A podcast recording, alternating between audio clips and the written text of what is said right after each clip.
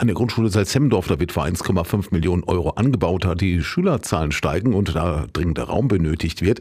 In der Grundschule im Saaletal in Ollendorf, da droht dann die Einzügigkeit und die Gruppe Aktive Bürger, die wollen gern die Grundschulbezirke neu definieren, damit die Grundschule in Ollendorf gestärkt wird und die Eltern ihre Kinder dahin schicken können.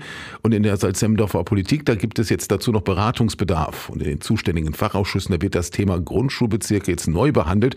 Für Bürgermeister Clemens Pomerenin zählt auch der Elternwille.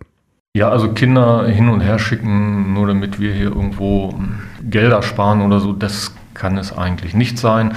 Ich kenne das so, dass tatsächlich der Elternwille recht groß geschrieben wird. Also selbst wenn wir die Schuleinzugsgebiete irgendwie schneidern, mit guter Begründung äh, werden die Eltern immer ihre Wunschschule zugewiesen bekommen. Also es ist nicht ganz so einfach, aber es lohnt sich sicherlich, sich die Zahlen mal anzugucken, damit wir alle wissen, worüber wir sprechen, ob das überhaupt möglich und denkbar ist.